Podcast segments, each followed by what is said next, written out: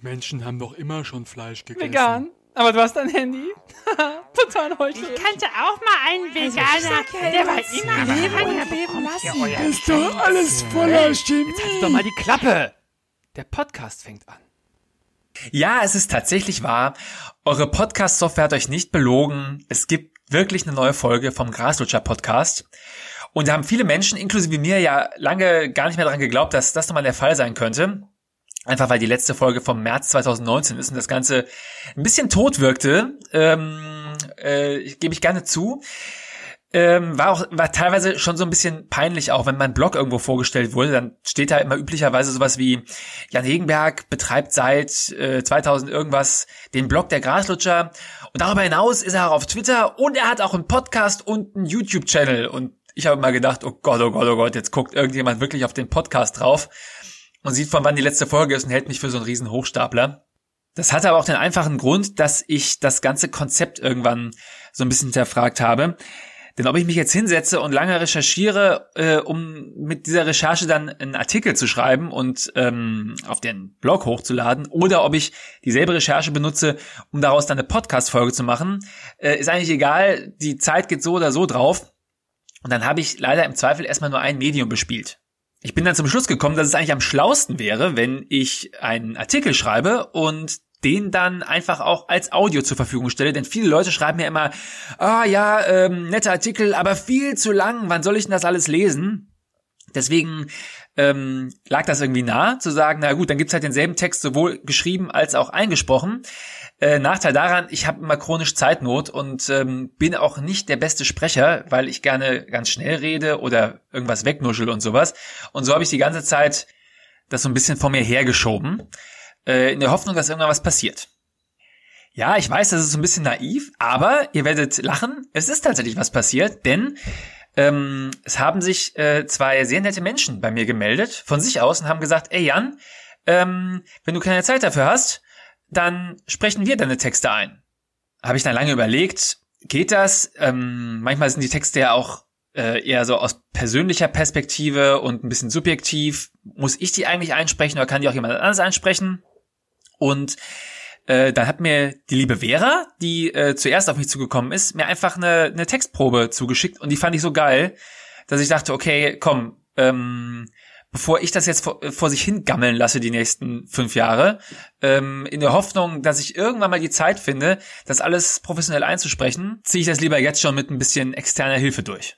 Mein zweiter Vorbehalt war, dass das ganz schön viel Arbeit sein könnte, wenn die liebe Vera jetzt meine ganzen Texte einliest ähm, und ähm, da ich leider momentan auch noch nichts dafür bezahlen kann, weil das ganze Blogprojekt generell meine, meine Ausgaben noch gar nicht deckt, ähm, hatte ich ein bisschen schlechtes Gewissen. Und dann meldete sich lustigerweise ein paar Wochen später Marco, der genau dieselbe Idee äh, hatte und der auch äh, professionelles Aufnahmeequipment besitzt und sagt, hier, ich mache das sowieso beruflich und dann ist das so eine Win-Win-Situation. Ich lese deine Texte cool ein und die Leute, die deinen Podcast hören, die hören, dass ich cool Texte einlesen kann. Und ähm, wenn die ZuhörerInnen das genauso sehen, dann fällt dabei ja vielleicht auch irgendwie der ein oder andere Auftrag für mich ab. Deswegen sind die jetzt auch beide nochmal bei mir gesondert auf der äh, Blogpage ähm, erwähnt äh, mit, mit Kontaktdaten und sowas. Ähm, ich verlinke das aber auch hier unter der Podcast-Folge nochmal, wenn äh, das für irgendjemanden ähm, von euch von Interesse ist, dann wäre es natürlich toll, wenn dabei noch irgendwas anderes entstehen würde, als dass die beiden ähm, meine Texte kostenlos bislang einlesen. Ja, ich habe schon wieder viel zu viel gelabert. Wir sind schon bei vier Minuten. Ich höre jetzt auf äh, und überlasse das Feld Marco, der den Anfang macht, weil er einfach den aktuelleren Text eingelesen hat. Äh, wir machen das jetzt immer im Wechsel. Ähm, die aktuellen Texte folgen halt mit ein paar Tagen Verzögerung, weil das natürlich mal ein bisschen dauert, bis die richtig eingelesen sind. Und dazu ähm, äh, lesen wir aber auch, äh, lesen die beiden auch ein paar von den älteren Texten ein, weil die entweder auch in der Rückschau noch unterhaltsam sind oder auch wirklich noch Aktualitätsbezug haben. Und dann ist einfach ein bisschen mehr Leben im Podcast, wenn da regelmäßig ein paar Folgen äh, draufkommen. So, jetzt höre ich wirklich endlich auf, sorry. Ähm, Vera und Marco, vielen, vielen lieben Dank äh, für eure Unterstützung. Äh, Finde ich äh, mega. Ähm, und äh, jetzt folgt ähm, ja Marco, der den Text über Hans-Werner Sinns Artikel in der FAZ einliest. Viel Spaß! Wie Hans-Werner Sinn in der FAZ behauptet, Verbrennungsmotoren seien klimaneutral. 20. August 2020 von Der Graslutscher. Es war mir ja schon seit längerem schleierhaft, warum Hans-Werner Sinn ständig als die Kompetenz schlechthin in Wirtschaftsthemen herumgereicht wird. Aber nach der Lektüre seines Gastbeitrags Schluss mit den grünen Sperenzchen in der FAZ muss man sich ernsthaft fragen, ob man ihn in Zukunft auch nur die Rätselseite der Hör zu anvertrauen sollte.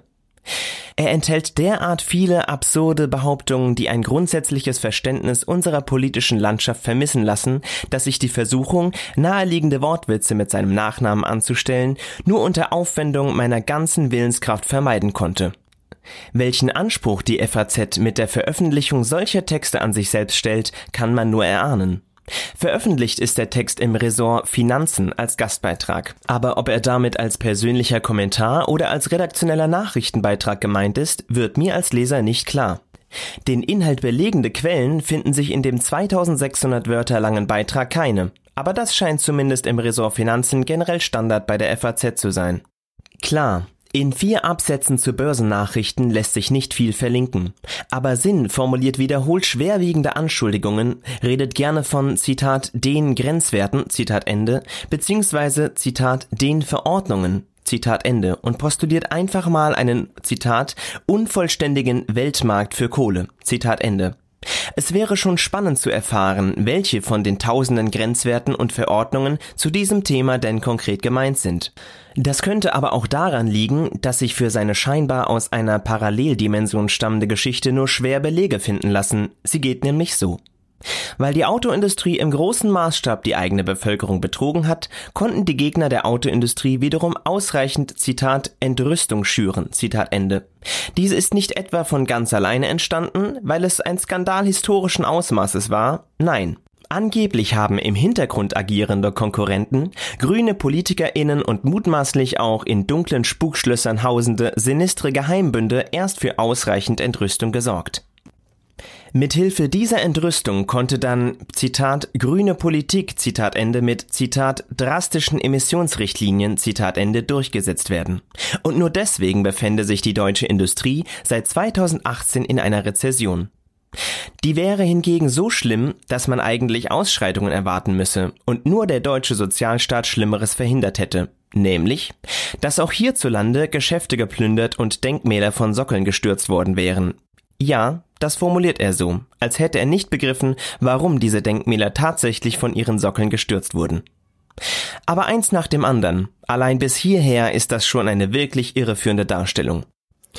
Ja, es gibt Emissionsrichtlinien für neue Pkw in der EU, aber die sind nicht einfach so ganz plötzlich festgelegt worden, quasi als spontaner Racheakt für den Abgasskandal und haben die Autoindustrie jetzt kalt erwischt, wie er das hier behauptet. Zitat: Der Rückgang der Produktion um 8 Prozentpunkte seit dem Sommer 2018 lag an den Problemen der Automobilindustrie, die selbst wiederum durch die immer schärferen Umweltstandards verursacht waren. Die EU hat immer schärfere Grenzwerte eingefordert und die Gerichte haben sie umgesetzt. Zitat Ende. Die ersten EU-Strategien in dieser Richtung stammen bereits von 1995 und das heute relevante Emissionsziel für die Neuwagenflotte von 95 Gramm CO2 pro Kilometer wurde im Jahr 2009 festgelegt. Sollte die deutsche Autoindustrie also seit dem Sommer 2018 Probleme mit Grenzwerten haben, wie Sinn das behauptet, dann nicht, weil grüne Ideologen ihr spontan unrealistische Grenzwerte aufgezwungen haben, sondern weil sie neun Jahre lang eine absehbare Entwicklung verschlafen hat. Warum er in seinem Text diesbezüglich ständig auf Zitat grüne Politik Zitat Ende und Zitat grüne Ideologie Zitat Ende verweist, ist ebenfalls nicht ganz nachvollziehbar. Zum Zeitpunkt, als die jetzt geltenden Richtwerte festgelegt wurden, waren die Grünen im Europaparlament mit nur 7,5 Prozent der Abgeordneten vertreten. Die größte Fraktion war damals die der Europäischen Volkspartei, in Klammern Christdemokraten. Präsident der Europäischen Kommission war José Manuel Barroso, ebenfalls ein Konservativer. Dennoch wird namentlich als einzige zu kritisierende Politikerin nur Svenja Schulze von der SPD, ihres Zeichens Bundesumweltministerin, genannt. Zitat Die deutsche Automobilindustrie ist mit der CO2-Verordnung, die offenbar von der deutschen Umweltministerin Svenja Schulze, gelernte Germanistin und Politikwissenschaftlerin, im Ministerrat mitgetragen wurde, auf dem falschen Fuß erwischt worden und ins Wanken gekommen. Zitat Ende. Auch Frau Schulze ist der komplett falsche Baum zum Anbellen, denn als sie ihr Amt 2018 antrat, waren die heute gültigen Grenzwerte längst ausgehandelt. Dennoch versteigt Sinn sich in eine komplett unwürdige Pöbelei, wirft ihr vor, nur Germanistik und Politikwissenschaften studiert zu haben und die deutsche Industrie offenbar aus dieser Unkenntnis heraus in eine, Zitat, selbst fabrizierte Krise, Zitat Ende, zu steuern. Klar, ist ja auch Aufgabe der Umweltministerin, lange verhandelte EU-Grenzwerte im Interesse der Autoindustrie zurückzuziehen. Weil er also Grenzwerte ablehnt, die auf EU-Ebene Konservative und Liberale verhandelt haben, soll jetzt Schluss sein mit den, Zitat, grünen Sperenzien, Zitat Ende, und Frau Schulze bitte ihr Amt verraten. Man will dem Mann die ganze Zeit zurufen, dass er sich an den komplett falschen Leuten abreagiert und ist an den überforderten Mr. Burns erinnert, der nach einem respektlosen Auftritt der Ramones anlässlich seines Geburtstages seinen Assistenten Smithers auffordert, die Rolling Stones dafür zu bestrafen. Zu Mr. Burns Verteidigung sei gesagt, dass er schon 104 Jahre alt ist. Weder die Grünen noch Frau Schulze haben die Grenzwerte zu verantworten, auch wenn sie vermutlich in ihrem Sinne sind. An der Höhe dieser Werte waren übrigens nicht nur die Politik beteiligt. Die Autohersteller haben höchst selbst großen Einfluss auf die Verhandlungen ausgeübt, was die Formulierung Zitat auf dem falschen Fuß erwischt worden Zitat Ende umso fragwürdiger macht. Die Beteiligten wussten sehr gut, worauf sie sich einließen und sind so sehr auf dem falschen Fuß erwischt worden wie ein Mann, der sich neun Jahre im Voraus für ein Candlelight-Dinner verabredet, um dann zehn Minuten vor dem Termin zu merken, dass er nur ein Feinripp-Unterhemd voller Bierflecken und Flipflops im Schrank hat. Noch schlimmer als die aktuellen Richtlinien findet Sinn aber die für 2030 ausgehandelten Grenzwerte. Sie würden den hiesigen Herstellern jetzt, Zitat, größte Schwierigkeiten machen, Zitat Ende. Echt? Die in zehn Jahren geltenden Grenzwerte machen dem, Zitat, Herz der deutschen Wirtschaft, Zitat Ende, wie er das nennt, jetzt schon zu schaffen? Klingt ja nicht nach sonderlich robusten Unternehmen, wenn die in zehn Jahren mit klaren gesetzlichen Vorgaben und staatlicher Unterstützung keinen Technologiewechsel hinbekommen. Warum sind allen ausländischen Herstellern, für die diese Grenzwerte ja auch gelten werden, diesen Wechsel eher zutraut, wird nicht näher erläutert. Er behauptet, Tesla setze sich mit dem Bau seines neuen Werkes in Brandenburg nun, Zitat, in das Nest, das die EU-Kommission und die deutsche Politik bereitet haben. Zitat Ende. Nur mal so fürs Protokoll. Tesla hat bereits 2014 seine Patente freigegeben. Es stand also auch BMW, Daimler und Co. frei, sich in dasselbe Nest zu setzen. Bis hierhin war es skurril, jetzt wird es esoterisch. Ökonom Sinn behauptet, Pkw mit dem im Jahr 2030 geltenden Grenzwert von 59 Gramm CO2 pro Kilometer zu bauen, sei, Zitat, technisch unmöglich, Zitat Ende. Uff. Vielleicht kann er sich vor dem nächsten Gastbeitrag von ein paar IngenieurInnen auf den neuesten Stand bringen lassen. Oder einfach mal wieder regelmäßig das Haus verlassen? Selbstverständlich ist das möglich. Es geht halt nur nicht mit Verbrennungsmotoren. E-Autos schaffen das locker. Selbst mit deutschem Strommix von 2019 emittiert ein VW ID3 laut Herstellerangaben ca. 62 Gramm CO2 pro Kilometer. Die fehlenden drei Gramm sollten bis 2030 drin sein, wenn wir in den kommenden elf Jahren ohnehin unsere Windkraft und Photovoltaikkapazitäten deutlich erweitern. Das lässt er aber nicht gelten. Zitat Elektroautos, die eine praktikable Alternative zu den konventionellen Autos darstellen, gibt es aber noch nicht wirklich. Das Problem der fehlenden Ladestationen und der extrem schweren Batterien, die mitgeschleppt werden müssen und ein erhebliches Sicherheitsrisiko im Brandfall darstellen, ist noch lange nicht gelöst. Zitat Ende. Bitte was? Ist das ein verstaubter Textbaustein, den er irgendwann in den Nullerjahren formuliert und jetzt einfach für seinen Gastbeitrag recycelt hat, ohne ihn vorher mit der Realität von 2020 abzugleichen? Ich weiß nicht, wie ich das weniger profan formulieren kann, aber es gibt doch tatsächlich heute schon eine Menge Elektroautos auf den Straßen, deren FahrerInnen damit nach einer Probefahrt so zufrieden waren, dass sie nie wieder Verbrenner fahren wollen. Ist ausgerechnet dem Ex-Präsidenten des IFO-Instituts entgangen, wie ein E-Auto-Startup aus Kalifornien erfolgreich die weltweite Autobranche auf links dreht? Dass der Chef des größten deutschen Autobauers nun selbst mit einem vollelektrischen Mittelklassewagen nach Italien in den Urlaub aufgebrochen ist und es recht praktikabel ablief? E-Autos hatten in Deutschland im Juli 2020 mit 16.800 verkauften Fahrzeugen bereits einen Marktanteil von 5,3 Prozent. Das sind 181,7 Prozent im Vergleich zum Juli 2019. Ist ja ganz schön viel für ein nicht praktikables Produkt, oder? Sins Behauptungen lesen sich, als bringe der Papst nun eine Kolumne für Tipps bei Beziehungsproblemen heraus. Ich bin selbst mit einem Auto 800 Kilometer von Wiesbaden in den Urlaub an der Nordsee gefahren, zu fünft mit drei Kindern und entsprechend viel Gepäck. Die Ladestationen haben alle funktioniert. Das Gewicht der Batterie hat dem keinen Abbruch getan. Wie auch. Es scheint so, als hätte der Mann sich in seinen 72 Jahren Lebenszeit so in Verbrennungsmotoren verliebt, dass er zu dieser aus seiner Sicht offenbar lästigen Debatte keinen rationalen Zugang mehr findet und sich nun allerlei weltfremde Begründungen ausdenkt, warum nicht sein kann, was längst ist. Die veraltete Behauptung, E-Autos seien aufgrund der Produktion viel klimaschädlicher und gefährlicher als die Modelle mit Auspuff, darf in so einer modernen Märchensammlung natürlich auch nicht fehlen. Wer es genau wissen will, findet hier eine detaillierte Widerlegung all seiner Behauptungen. Behauptung E-Autos sind ein Sicherheitsrisiko im Brandfall. Einordnung. Ja, sind sie. So wie alle anderen brennenden Autos auch. Beim Löschen wird aktuell mehr Wasser benötigt, es gibt spezielle Löschtechniken und der Abtransport kann sich komplizierter gestalten. Darauf müssen sich die Feuerwehren einstellen und wer hätte das gedacht, das tun sie auch.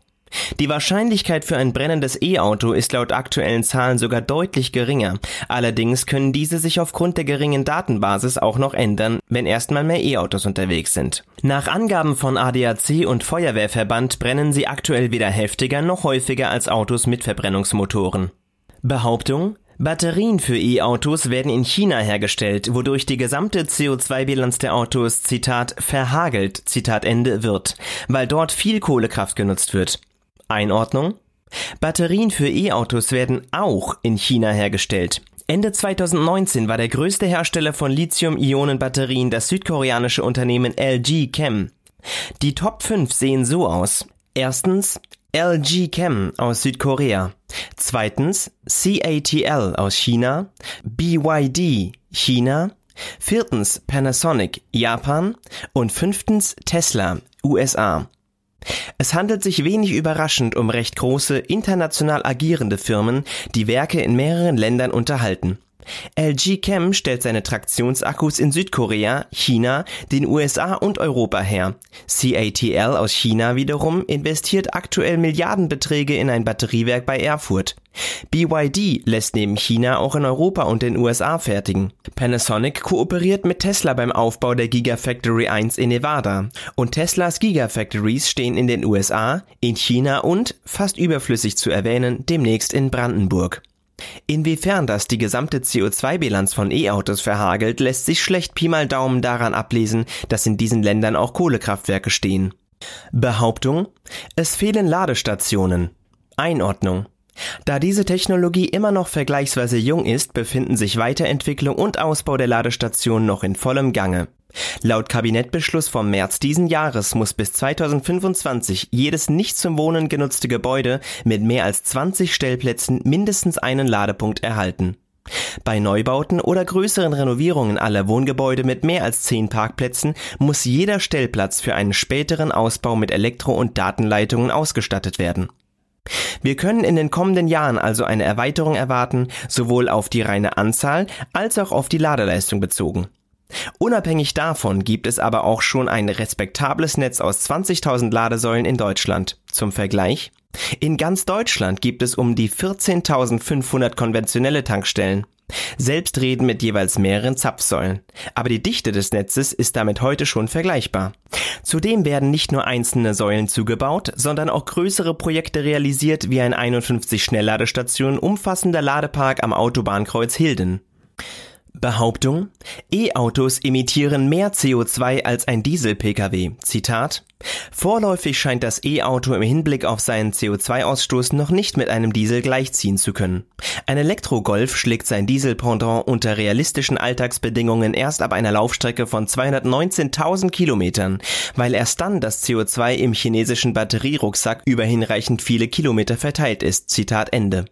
Einordnung Abgesehen vom Wiederholungsfehler, dass die Batterien mitnichten alle aus China kommen, bezieht Sinn seine Aussagen auf diese Studie des Johanneum Research Institutes, im weiteren Verlauf JRI genannt, die im Auftrag von ADAC und dem österreichischen Pendant ÖAMTC durchgeführt wurde.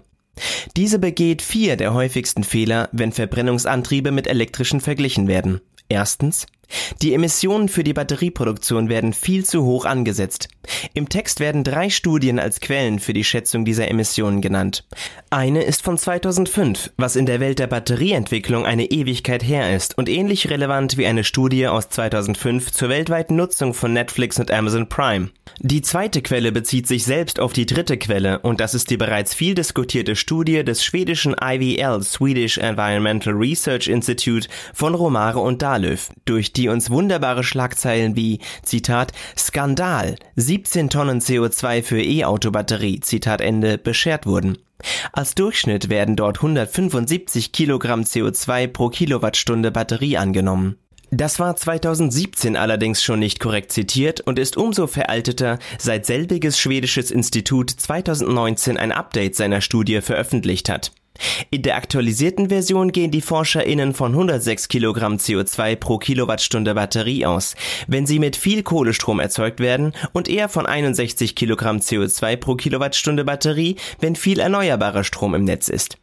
Selbst für mit Kohlestrom hergestellte Batterien ist die Klimabelastung also 40 Prozent geringer, als das JRI in seiner Studie behauptet. Die Batterien für den ID3 von VW und die Modelle von Tesla werden unter Einsatz von erneuerbaren Energien hergestellt, sind also nochmal klimaschonender. Zweitens, die Langlebigkeit von E-Autos wird massiv unterschätzt. Das JRI setzt sehr geringe Lebensdauern für Pkw an, wodurch die Emissionen bei der Produktion der Batterien umso stärker zu Buche schlagen. Angesetzt werden 150.000 Kilometer. Das ist selbst für moderne Diesel ein recht pessimistischer Wert. Für E-Autos entbehrt er aber jeder Grundlage. Die mechanischen Komponenten, die bei Verbrennungsmotoren irgendwann nach 200.000 Kilometern versagen, benötigt ein E-Auto gar nicht. Die relevante Größe ist, wie lange die Batterie genutzt werden kann, und da sind die nackten Zahlen vielversprechend. Bei einer Auswertung von realen Nutzungsdaten wurde die verbliebene Batteriekapazität von Tesla Modell S und Modell X Batterien gemessen. Nach 250.000 Kilometern hatten fast alle noch 90 Prozent ihrer Kapazität. Sie können also selbst nach dieser Strecke noch eine ganze Weile fahren. Die Modelle des Autoverleihers Tesloop haben teilweise 800.000 Kilometer auf dem Tacho und fahren immer noch. Und auch das Tesla Modell S, das dieses Jahr die Millionen Kilometer geknackt hat und mittlerweile bei 1,15 Millionen Kilometern ist, fährt seit 850.000 Kilometern mit demselben Batteriepack. Für so eine Fahrleistung muss man in der Regel mehrere Diesel-Pkw herstellen und wieder entsorgen. Drittens, es wird nicht berücksichtigt, dass der Strommix sich kontinuierlich verbessert. Das JRI geht davon aus, dass die Strommenge, die ein E-Auto für 225.000 Kilometer benötigt, 25 Tonnen CO2 emittiert. Um auf so eine hohe Zahl zu kommen, muss man pro Kilowattstunde Strom schon 584 Gramm CO2 ansetzen, was deutlich mehr ist, als was der deutsche Strommix aktuell verursacht. Dieser lag 2019 bei etwa 401 Gramm CO2 pro Kilowattstunde Strom, wobei hier noch keine Leistungsverluste eingerechnet sind.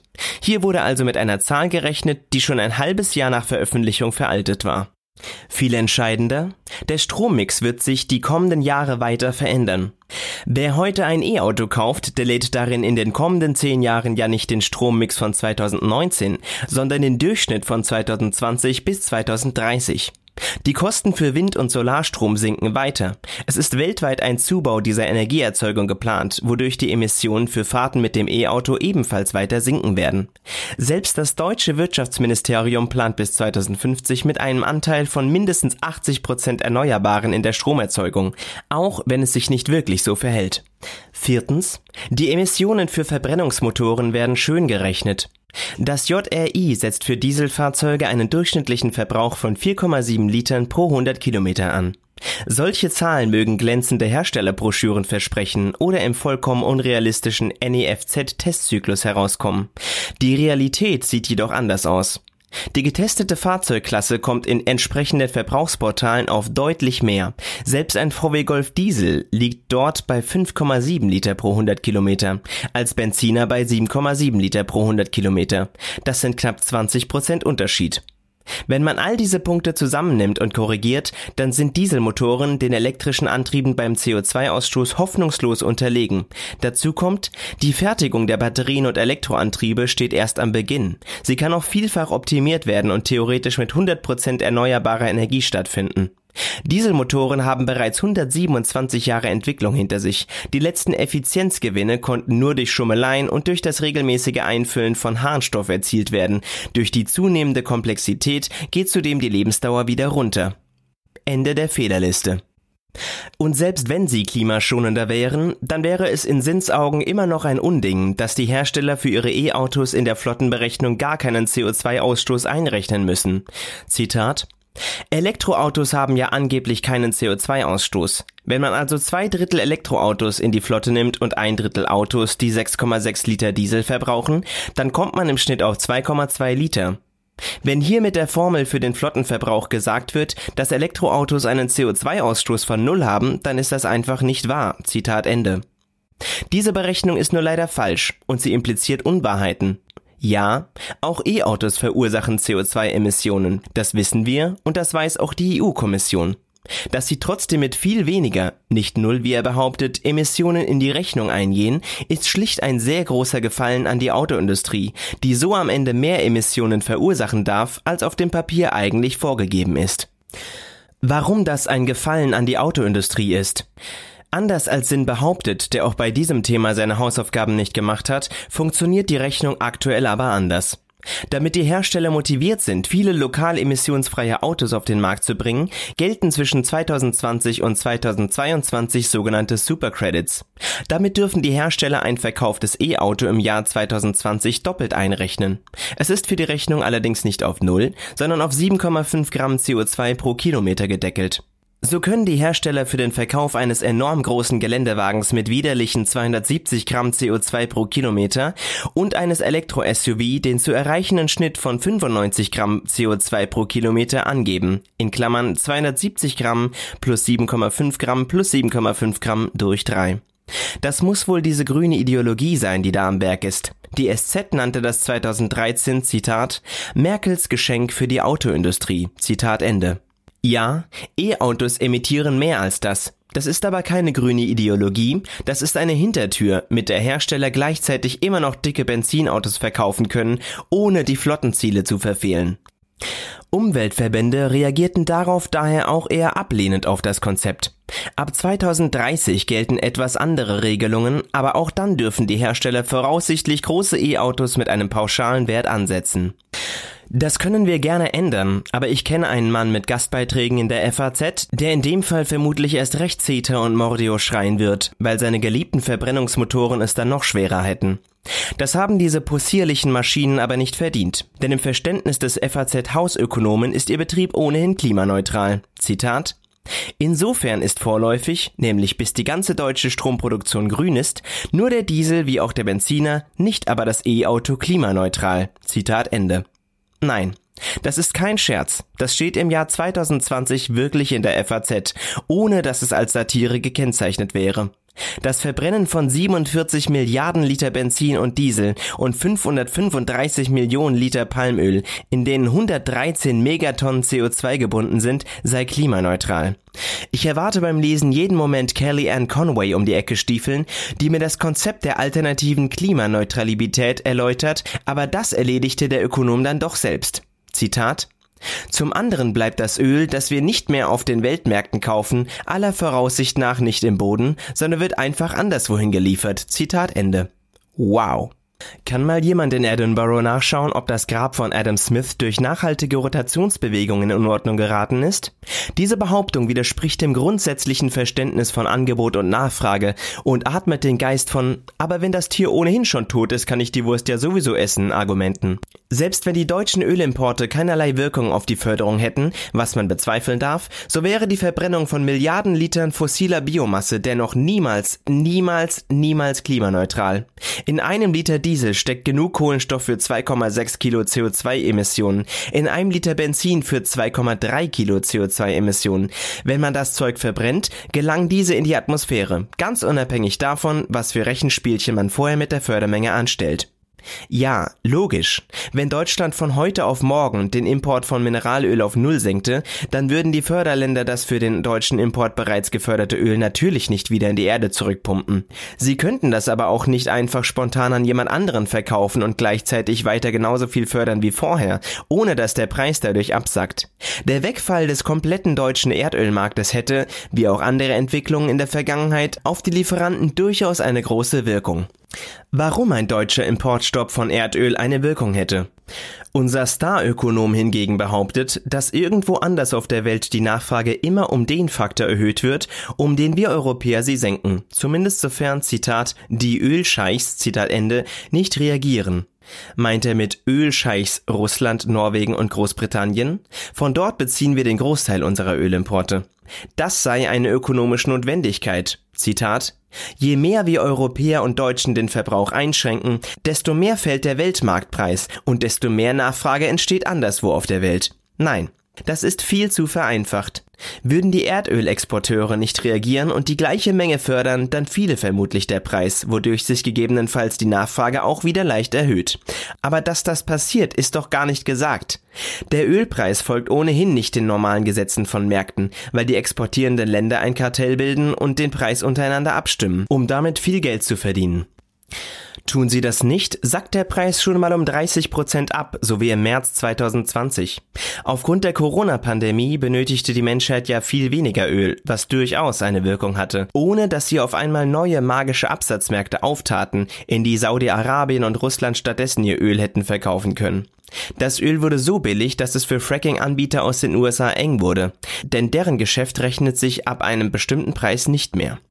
Unabhängig davon werden die Menschen nicht bis in alle Ewigkeit dieselbe Menge Öl verbrauchen. Schränken sie dauerhaft ihren Verbrauch ein, bricht den Lieferanten einfach ein großer Markt weg. Ist doch bei sinsgeliebten Benzinautos auch so. Sonst könnte Daimler die Autos, die sie in Deutschland nicht verkauft bekommen, ja auch einfach irgendwo anders hin verkaufen. Oder kauft eine nennenswerte Anzahl Menschen noch Nokia-Handys, weil der Preis so unschlagbar günstig ist? Sinn versteigt sich dann noch in allerlei abstruse Spekulationen, dass bestimmte Länder ihre Erdölvorkommen aufgrund der E-Autos umso schneller fördern, bevor, Zitat, es zu spät ist und die Grünen dieser Welt ihnen den Markt vollkommen kaputt gemacht haben. Zitat Ende. Was ein Framing. Bei der Abkehr von fossilen Brennstoffen geht es nicht etwa um die Erhaltung unserer Biosphäre, sondern darum, Märkte kaputt zu machen. Nach der Logik wurde die E-Mail nicht erfunden, weil sie ungemein praktisch ist, sondern um den Faxherstellern die Märkte kaputt zu machen. Wie ernst kann man die Behauptung eines Mannes nehmen, er sei für Klimaschutz, wenn er solche Prioritäten hat? Absurd. Die Menschheit hatte 2018 einen Verbrauch von 100 Millionen Barrel Erdöl erreicht, pro Tag. Soll das jetzt in alle Ewigkeit so weitergehen? Abgesehen davon, dass das Pariser Klimaabkommen so nicht im Ansatz einzuhalten ist, reden wir hier auch von endlichen Ressourcen. Spätestens wenn das Zeug alle ist, müssen wir uns fragen, warum wir diese vielseitig einsetzbare Substanz im großen Stil einfach verbrannt haben. Okay, aber wenn es in der Logik von Hans-Werner Sinn ohnehin egal ist, wie viel Öl wir in Deutschland verbrennen, müsste es für das Klima dann nicht auch egal sein, wie viel Kohle und Gas wir in Deutschland verbrennen, um mit dem Strom E-Autos herzustellen und aufzuladen? Wenn wir die nicht verbrennen, dann verbrennt sie doch Hans-Werner Sinn-Style irgendjemand anders. Auch dafür hat der Ökonom eine Erklärung, pardon, Schwurbelei erster Güte parat. Für Kohle gelte das nicht, weil der Weltmarkt für Kohle, Zitat, unvollständig sei, Zitat Ende. Er hätte auch sagen können, weil Kohle linksdrehende Joghurtkulturen enthält, denn tatsächlich werden pro Jahr 1,3 Milliarden Tonnen Steinkohle gehandelt. Zudem besteht der fossile Stromanteil Deutschlands nicht nur aus Kohle, sondern zu großen Teilen auch aus Erdgas, das sich ebenfalls eines regen weltweiten Handels erfreut. Hat er das echt vergessen? Als wenn das alles nicht schon bekloppt genug wäre, hilft er damit am Ende nicht mal seiner geliebten Autoindustrie. Das Zitat Herzstück der deutschen Wirtschaft, Zitat Ende, und Daimler, die Zitat vornehmste Marke, die Deutschland zu bieten hat, Zitat Ende, werden in ein paar Jahren alt aussehen, wenn ihr Geschäftsmodell dann immer noch auf dem Abfackeln prähistorischer Pflanzenreste beruht. Er warnt eindringlich davor, dass wir, Zitat, jetzt unseren Wohlstand halbwegs retten, Zitat Ende müssen. Ich könnte jetzt zum tausendsten Mal fragen, wie viel von seinem geliebten Wohlstand am Ende übrig bleibt, wenn die Erdatmosphäre sich erst mal um zwei Grad erwärmt hat, wie viel Kartoffeln man auf verdorrten Äckern anbauen kann, wie viel der Wiederaufbau von Siedlungen kostet, die immer öfter von Extremwetterereignissen getroffen werden und ein Problem bekommen, wenn der Meeresspiegel schneller steigt. Aber selbst ohne Klimawandel ist seine Warnung grotesk, denn ganz unabhängig von EU-Grenzwerten und grüner Ideologie gibt es vermehrt Anzeichen, dass sich Zeitalter der Verbrennungsmotoren dem Ende neigt. Neben den Tesla, Zoe und E-Smart-FahrerInnen, die zu Recht fragen werden, warum sie jemals wieder in einen lauten, rumpelnden Verbrenner steigen sollten, gibt es in mehreren Ländern und Städten konkrete Pläne, bis wann diese dort überhaupt noch fahren und neu zugelassen werden dürfen. Ungefähr zwei Drittel der deutschen Autoexporte innerhalb Europas gingen 2019 in Länder, in denen diese ab 2032 komplett oder mindestens in den größeren Städten verboten sein werden. Auch außerhalb Europas werden es Pkw mit Auspuff ab 2030 immer schwerer haben. Auckland, Kapstadt, Jakarta, Los Angeles, Melbourne, Mexico City, Rio de Janeiro, Seattle, Seoul und Vancouver sind alles Unterzeichner der C40 Fossil Fuel Free Streets Declaration, mit dem Ziel ab 2025 nur noch Batteriebusse anzuschaffen und ab 2030 in weiten Teilen des Stadtgebiets nur noch E-Autos auf der Straße zu haben. Die Anzahl dieser Städte kann zudem durchaus noch steigen, wenn Menschen, die in diesen Pionierstädten Urlaub machen, auffällt, wie angenehm es sich dort leben lässt, ohne krankmachende Verbrennungsrückstände, Lärm und heiße Abgase in ohnehin schon aufgeheizten Städten.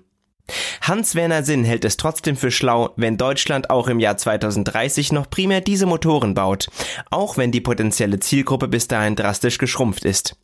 Während ansonsten jede effektive Klimapolitik bekämpft wird, weil ja angeblich die unsichtbaren Kräfte der Märkte das Problem von ganz alleine lösen werden, sollen die Kräfte der Märkte hier auf wundersame Weise ausgehebelt werden und Deutschlands Industrie bitte die Motoren bauen, die Hans-Werner Sinn persönlich gut findet, weil er die Alternative gar nicht ausprobiert hat. Das erinnert schon eher an die Strategien einer Planwirtschaft. Bleibt nur noch die Frage, warum die FAZ diesen grotesken Unfug abdruckt. Warum sie es nicht nur abdruckt, sondern deren Ressortleiter Wirtschaft dieses voller wirrer Thesen steckende Stück Unsinn stolz auf Twitter postet und dort Luisa Neubauer mit diesen Worten markiert. Tweet von Georg Mack.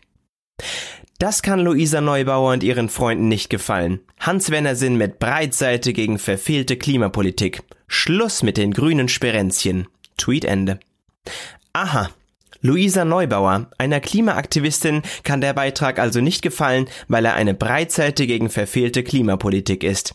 Dabei ist die Kritik an fehlender Klimapolitik doch so ziemlich das zentrale Element der Fridays for Future Bewegung überhaupt. Wenn die Kritik plausibel und stichhaltig wäre, müsste Luisa Neubauer sie doch eigentlich begrüßen und teilen. Offenbar glaubt nicht mal der eigene Ressortleiter, dass sie dafür robust genug ist. Er geht wohl selbst davon aus, dass eine in diesem Thema bewanderte Frau wie Luisa Neubauer den Beitrag als ärgerlichen Stumpfsinn entlarvt. Aber warum druckt er ihn dann überhaupt ab? Dieser Text wäre nicht zustande gekommen, wenn mich nicht all die netten Menschen bei Patreon, Steady, PayPal oder auf andere Art unterstützten. Damit der hiesige Blogger weniger Zeit mit schnöder Prozessberatung verschwendet und sein Leben dem Schreiben revolutionärer Texte widmen kann, ohne zu verhungern, kannst du ihm einen Euro Unterstützung zukommen lassen. Er wäre dafür sehr dankbar und würde dich dafür gern namentlich erwähnen, wenn du das überhaupt willst. Die passenden Links dazu findest du unter dem Originalartikel auf graslutscher.de. Vielen Dank.